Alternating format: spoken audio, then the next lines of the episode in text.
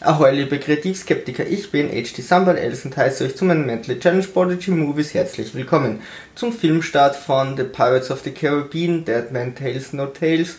Heute die Zusammenfassung vom ersten Teil The Curse of the Black Pearl. Ein Mädchen, Elizabeth Swan, ist auf einem Schiff der englischen Krone. William Turner, ein bewusstloser Junge, wird geborgen, nachdem sein Schiff von Piraten angegriffen wurde. Er trägt ein Piratenmedaillon, das Elizabeth an sich nimmt. Acht Jahre später. Elizabeth Swan ist die Tochter des Gouverneurs von Port Royal. Commodore Norrington will um ihre Hand anhalten, doch Elizabeth stürzt von der Feste ins Meer. Dabei reagiert ihr Medaillon mit dem Wasser. Jack Sparrow kann sie retten, wird jedoch als Pirat entlarvt und festgenommen. Die Black Pearl mit ihrem Captain Barbossa und ihre verfluchte Crew greifen Port Royal an. Sie wollen das Medaillon und geraten an Elizabeth. Diese nennt sich zum Schein Turner und wird von den Piraten entführt. Will Turner ist inzwischen Waffenschmied. Er ist in Elizabeth verliebt und will sie retten. Dafür befreit er Jack Sparrow, der erst einwilligt, nachdem er Williams Namen gehört hat. Sie kapern die Interceptor und reisen nach Tortuga, wo Gibbs eine Crew zusammensteckt. Der Fluch Elisabeths Medaillon ist eines von 882 identischen verfluchten Medaillons einst versteckt in einer steinernen Kiste auf der Isla de Muerta, einer Insel, die nur von jenen gefunden werden kann, die schon wissen, wo sie ist. Der Fluch trifft jeden, der ein Medaillon aus der Truhe nimmt und bewirkt, dass man nichts mehr fühlt und keine Gier mehr gestillt werden kann. Nur im Mondlicht sieht man die wahren Antlitze der verfluchten und toten Leiber. Jack war früher Captain der Black Pearl, konnte die Insel wahrscheinlich mit seinem speziellen Kompass lokalisieren, doch dann meuterte sein erster Mart Barbossa gegen ihn. Nur Bill Turner, Williams Vater, war gegen die Meuterei.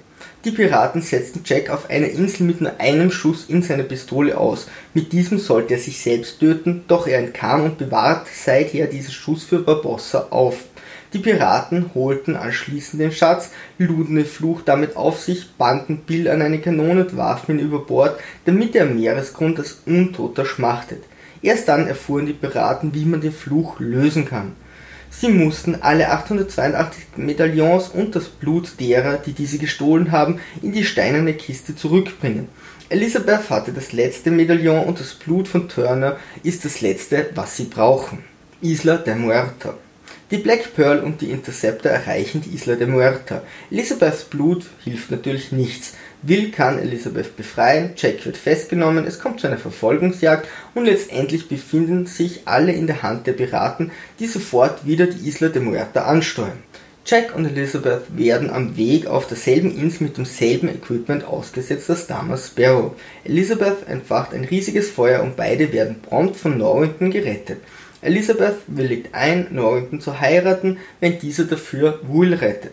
Wieder bei der Isla de Muerta. Es kommt zum Kampf zwischen den Piraten und Norringtons Männer. Elizabeth befreit Gibbs und die Crew, die jedoch sofort flieht. Jack nimmt auch ein Medaillon und kämpft als Untoter gegen Barbossa und Will schlägt sich mit dem Rest herum.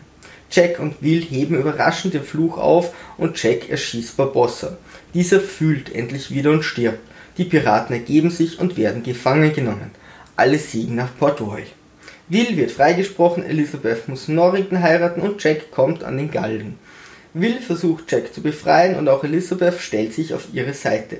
Jack springt von der Festung ins Wasser und wird von der Black Pearl gerettet. Norrington entlässt Elizabeth aus ihrem Heiratsversprechen, spricht Will nochmals frei und räumt sogar Jack einen kleinen Vorsprung ein. Will hält um Elizabeths Hand an, doch das Abenteuer hat gerade erst begonnen. Kritik Hintergründe Seit dem Flop von Die Piratenbraut 1995 galt das Piratengenre als tot. Erst das Disney-Abenteuer Pirates of the Caribbean konnte das Genre wiederbeleben. Da die deutsche Übersetzung schon im zweiten Teil keinen Sinn mehr macht, da es nicht mehr um einen Fluch geht, sieht man heute oft wieder den Originaltitel. Die Piraten sollten im Film nicht durch Hakenhände und Holzbeine charakterisiert werden, sondern durch glaubhaften Schmutz, Hautverfärbungen, schlechte Zähne und ihre authentische Kleidung. Jack hat beispielsweise als Anspielung eine offene rote Stelle am Kiefer und die Zähne von Pintel sind beeindruckend. Johnny Depp überlegte die Rolle mit extravaganten Gestiken zu spielen. Wenn er läuft, rudert er beispielsweise mit den Armen rückwärts und auch seine Finger gestikulieren immer mit. Die Geldgeber wollten dies nicht, doch Depp konnte sich durchsetzen und erschuf eine der ikonischsten Charaktere des beginnenden Jahrtausends. Es gibt zahlreiche Szenen auf YouTube mit vielen Fehlern, Outtakes, Bloopers und so weiter. Einmal fliegt ein Flugzeug über ein Schiff hinweg, ein anderes Mal wird eine Wärmepfanne falsch verwendet. Einige Machwerke sind sogar auf der Internet Movie Database gelistet.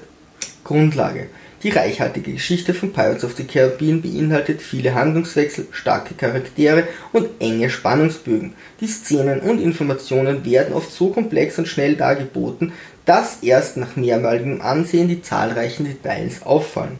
Da oft Menschen gegen Untote kämpfen, die sie nicht besiegen könnten, werden diese oft kreativ gebunden vom Kampfgeschehen gebracht oder geworfen oder sie werden einfach in die Luft gesprengt. Charaktere die schauspielerische Leistung in diesem Werk ist beeindruckend und die Charaktere wurden gut ausgearbeitet. Jack Sparrow ist weder ein Held noch ein Antiheld noch jemand, mit dem man sich wegen seiner Mimik und Gestik identifiziert und funktioniert gerade deswegen. Er ändert ständig seine Pläne und nimmt die Gegebenheiten, wie sie gerade sind. Die Präsenz und das Spiel von Barbossa sind atemberaubend und auch seine Crew wird mit netten Details charakterisiert. William und Elizabeth entwickeln sich, bleiben jedoch auf Abspann, um die Spannung zu bewahren. Norrington ist nicht böse, was auch nicht zu seinem Charakter passen würde, sondern findet seine Berechtigung in seiner Kompetenz und Zielstrebigkeit. Murdoch und Malroy sind lustig, da sie eloquent sprechen, Ragetti und Pintel haben eine unterhaltsame Dynamik und sind die bösen Gegenstücke. Der Film verzichtet auf undefinierte Sidekicks, selbst Cotton ist mit seinem Papagei ein besonderer Charakter und Anna Maria ist immerhin eine Kapitänin. Trotzdem sind die Rollen der Frauen meist klischeehaft. Zwischen all den Charakteren ergeben sich interessante Synergien und Gespräche. Sie sind eigentlich alle sympathisch. Fragwürdige Punkte. Die Black Pearl greift eben jenes Handelsschiff an, auf dem zufällig der Sohn von Bill Turner ist, der sich mit acht Jahren auf die Suche nach seinem Vater macht. Wie konnte Jack seinen Kompass behalten, wenn er von Barbossa ausgesetzt wurde, oder wie haben sie sonst die Isla de Muerta gefunden? Die Wege und Verfolgungen im Film sind generell schwer nachzuvollziehen. Norrington zum Beispiel findet Elizabeth sofort auf der Insel und kann dann noch rechtzeitig zur Isla de Muerta kommen. Unter dem Drama um die Kugel, die Jack für Barbossa aufbehalten hat, leidet leider das Timing am Ende. Jack schießt in Barbossas Brust und erst danach wird der Fluch aufgehoben. Das hätte einfach anders gelöst werden können, ohne das Drama zu schmälern. Die Flucht am Ende von Jack und Will ist maßlos übertrieben und der Schlusssatz Nein, er ist ein Pirat zieht Eingeweide zusammen. Ethik und Moral. Jack Sparrows Pläne liegen in einem moralischen Nebel und zwischen den Zeilen scheint es immer wieder, als wäre es ihm egal, was mit anderen Menschen geschieht, solange für ihn ein Vorteil oder zumindest kein Nachteil entsteht. Er kaschiert diese doch so gut und oft hinter vorgespielten und guten Intentionen, lässt zwar zu, dass Barbossa Elizabeths Blut nimmt oder sie abschlachtet, rettet aber wiederum William, dass sein Charakter nur schwer eingeschätzt werden kann. Trotz allem fiebert der Zuschauer mit einem moralisch fragwürdigen Charakter mit und will mehr. Elizabeth Swans Vater, Governor Swan, ersehnt sich zwar die Hochzeit zwischen seinem Kind und Commodore Norrington, doch rät er Elizabeth sogar ihr Versprechen zu brechen, wenn sie glaubt, es wäre falsch. Zwischen Will und Jack ist es immer wieder ein ungleiches Geben und Nehmen, bis Will Jack am Ende sogar noch rettet. Bis zum Schluss der Geschichte wurden so viele Gesetze gebrochen, dass dies keine friedliche Zukunft erhoffen lässt. Glücklicherweise. Rechts oben könnt ihr meinen Kanal abonnieren, links oben kommt ihr zu meiner Playlist. Ein Daumen nach oben hilft immer und wer einen Verlag für das beste Buch der Welt kennt, bitte einfach melden. So dann, Sturmtrotzer, Segel immer straff halten und auf zum Horizont.